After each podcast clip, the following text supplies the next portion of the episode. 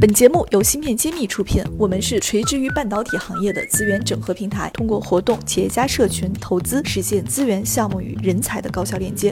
关注芯片揭秘公众号，我们与你共创国潮新生态。欢迎大家收听芯片揭秘，我是主持人幻石，我是谢志峰。今天讲这个话题呢，又是一个很有名的并购案。而且是一个中国企业、中国上市的公司去海外出海并购的一个并购案。嗯，那么最近因为 A 股市场一直很低迷，我们好像好久也没看到去出海买东西，再加上中美贸易战，一直都觉得可能很难去做出海并购。但这条新闻出来，我们觉得还是很有意思的。故事的主角呢是北京军政、思源两家电器 A 股上市公司，通过这种收购的方式来购买了。一家华人在海外开的公司，嗯，它的名字叫 ISI，是新城半导体。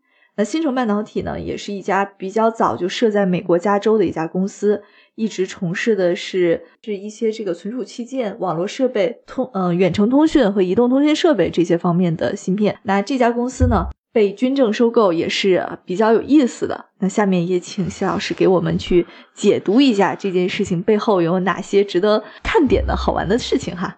好的，新城也叫 SSI 呢，是一个呃三十多年的大公司了，美国国际化大公司。它是由华人在美国开在，在硅谷开的。那么在这个明显的情况下，是中国中资企业去收购一家国的公司。那么这样子的话啊，能够顺利完成，也说明了两个问题。第一个，美国并不禁止中国公司去收购在美国的公司；第二个呢，就是说这个公司的是芯片产业，是一个非常敏感的一个产业。那我说法就是，美国都是有它一套啊法律程序，那么涉军工的肯定是不行。但是如果说这是一个名品，而不涉及到美国的国防安全。路子还是走得通的，只是说这个程序会非常复杂，而且他做的还是存储器。对，这个是他们做的呢，就是他们是个设计公司，他不制造。呃，我们要说明，它不是美光，美光是呃是 IBM，这是一个 Fabless 设计公司。那么这里面它还是要有地方给它生产，那无论是在台湾地区还是在中国大陆生产的，它都是需要找代工厂的。嗯，那这件收购呢，北京。军政它又是一个什么样的背景啊？军政我们就说，我们有一句行话是说“满朝清官”，就是我们清华大学毕业的有很多是做官的，大家都不知道。还有创业者，其实那种幸运创业者呢，基本上是半壁江山，也是清华毕业的。所以这有一个有一句话调侃，叫做是中国是集成电路并购，是清华校友圈自己玩的游戏。那这个军政的老板也是清华毕业的，对，清军政的老板呢是刘强，是清华的。然后呢是五月峰是先收购 ISSI 作为一个基金。那五月峰的老板呢，那就是武平合伙人，嗯啊，潘金月、武平那都是清华的。所以你看，清华不光是在做官的做的是非常优秀，那做企企业，特别是集成电路企业。呃，行业里面的无论是创业还是做基金，也是都非常活跃。那变成了清华校友之间在玩游戏，呃，旁边人只能有看的份，这也是调侃一下。嗯，好像我听到就是咱们之前聊过的上市公司兆易创新的老板朱一鸣也是清华的。是啊，我们在看这个，呃，在有有一个公司叫豪威嘛，Omnivision。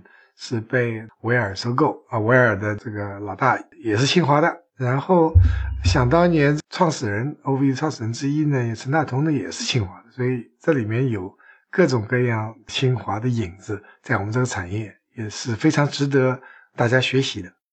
芯片揭秘栏目组现将每期音频整理成文字，并在公众号发布。想获取文字版内容，请关注公众号“茄子会”，更多精彩等着你。OK，那这么多公司都是清华校友参与的，或者是创立的，甚至收购的。那在我们这个半导体圈里边，是不是也形成了一股比较强大的这种力量？是的，这绝对是大家我们一在非清华大学毕业的都在在讨论，或者在要学习清华好榜样，如何做到在创业，在这个金融圈能够呃也做得像清华校友那么好。嗯，那回到这起收购案，我们来看一下，因为之前了解到军政好像是有一些 CPU 的背景，是吗？还还是说他他为什么要去收购这家 DRAM 的这个公司呢？啊，军政是蛮早的一家公司，它是做嵌入式 CPU，那么它是低功耗，啊，做的非常好，就是也是移动通讯，他们用的是架构啊，用 MIPS。而不是我们大家都说的这个 ARM 结构。那么这个 MIPS 和 ARM 比的话，其实我认为各有千秋，甚至 MIPS 很多地方是有优势的。所以军政这边，包括我们的中国的 CPU 有一个非常有名的公司叫呃龙芯，嗯，呃也是用的是 MIPS 架构。那么这样子的话，他们可以呃是这个架构比 Intel 的叉八六有很多优势，就是它是一个 RISC 啊，它是低功耗。啊，高性能。那么这个今天它是没有存储的技术呢？如果军政现在加上了并购了这样一个 DRAM 公司，那么它就有 CPU 加 DRAM 这样一个组合，在业界呢就是比较完美了。就是产品的一个强强联合哈。对它的产品组合就比较完完整，它不需要依靠外部力量，自己就能够把 CPU 和 DRAM。一起能够提给给客户能提供这样一个好的一个解决方案。嗯，同时出海并购这种多年耕耘在海外的这种 Fabless，对我们国产的这种设计公司会有什么样的一个补短板的能力吗？是我们中国大多数设计公司都是比较小，而且呢属于一代拳王，就是技术比较呃产品比较单一，就做一个产品，这个产品一旦是呃销售不好的，整个公司的营业绩就会受影响，断崖式的下滑。对，如果说我们有这个公司的整个产品线更加丰富、更加完整的话，对未来的市场竞争力啊是绝对是重大利好。所以我们也祝愿军政在未来的中国产产业里面能够啊变得越来越强大，甚至走向国际市场。对，我觉得收购这样的公司应该解决人才的。瓶颈也是一个比较好的方法，因为国内我现在了解到很多集成电路抢人大战已经抢得非常红火了。那我们走另外一条路，去美国去收购一家公司，是美国的这个，毕竟集成电路是一个很传统的行业，它的人才应该没有这么稀缺吧？呃，其实都缺，因为呃，大多数的毕业生啊，都愿意做金融啊，做医生啊，美国也这样，做律师啊。但是在硅谷这个地方，还是聚集了很多科技人才，还是愿意在做科技的啊行业。那么有一点要说的，呃，军政是过去传统上是一个中中国企业，它是国际化做的比较弱的。那一旦收购了 SSI，变成了 SSI 是个国际化公司，特别是在美国。经耕耘了三十多年，嗯，所以它是一个世世世界呃世界级的一个国际化公司。那么这样一一并购的话，那么军政的国际化营销能力会大大提高。那么它这个品牌走出世界，因为中国现在走出世界的公司确实不多。那么这是一个很好的一个机会，让军政成为一个国际品牌，而不只是一个中国公司。对，而且他三十年的供应链的经验，包括和这种上下游厂和合作伙伴的合作方式，估计也会给我们国产的这些 Fabless 公司提供很好的一些建议。